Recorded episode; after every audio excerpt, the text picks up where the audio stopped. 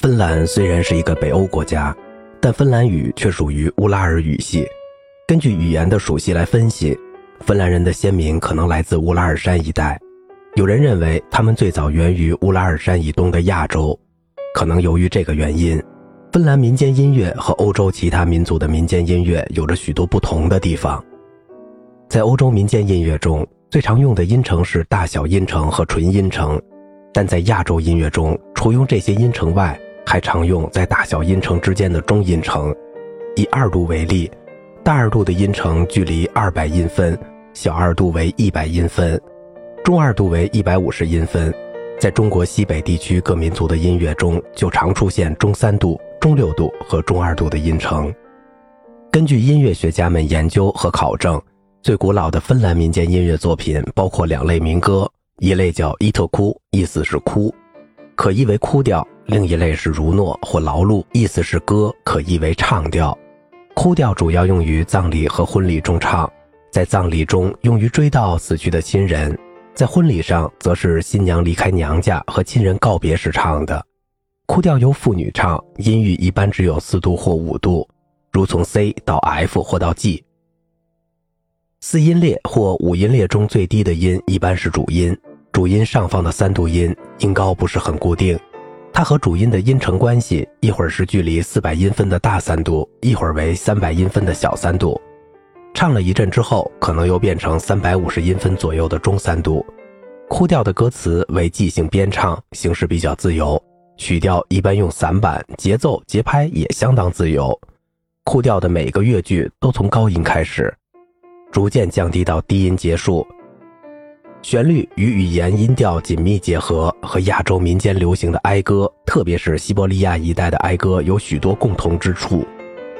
唱调的歌词是严格的格律诗，每段四行，每行四个音部，音部相当于汉文诗中的顿，每个音部都由重读音节开始。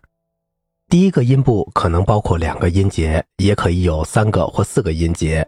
其他三个音部都是两个音节，所以一行可以有八到十个音节。押韵方式可以是 a a a a，也可以是 a b c b，还可以是 a b a b。唱调一般为二拍子或三拍子，有时也用欧洲民间音乐中很常见的五拍子。唱调的音域也比较窄，一般也只有五六度。唱调用于演唱儿歌、婚礼中的喜庆歌，也用于伴奏。更重要的是用来演唱芬兰民族史诗《卡勒瓦拉》。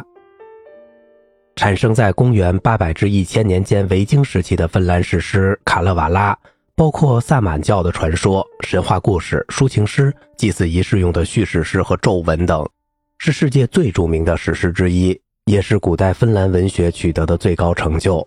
演唱《卡勒瓦拉》要用坎特列琴伴奏，这是一种弹拨乐器。琴箱木质，为长方形，上张五弦。演奏时，右手拨弦，左手按弦。坎特列琴是芬兰民族乐曲中最具代表性的，也是最重要的乐器。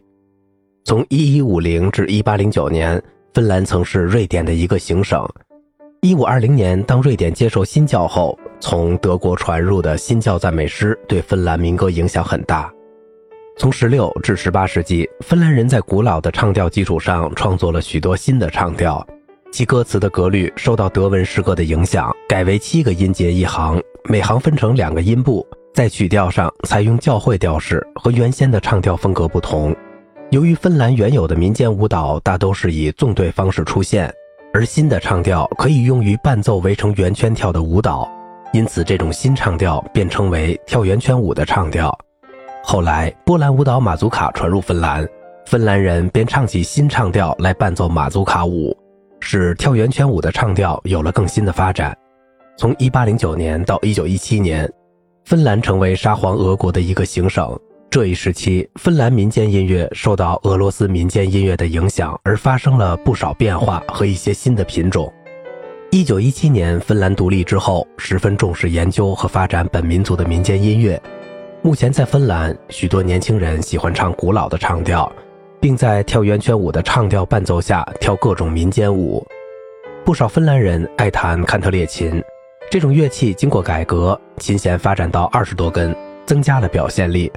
古老的哭调也在传承，并引起音乐学家的重视。好了，今天的节目就到这里了，感谢您耐心的陪伴。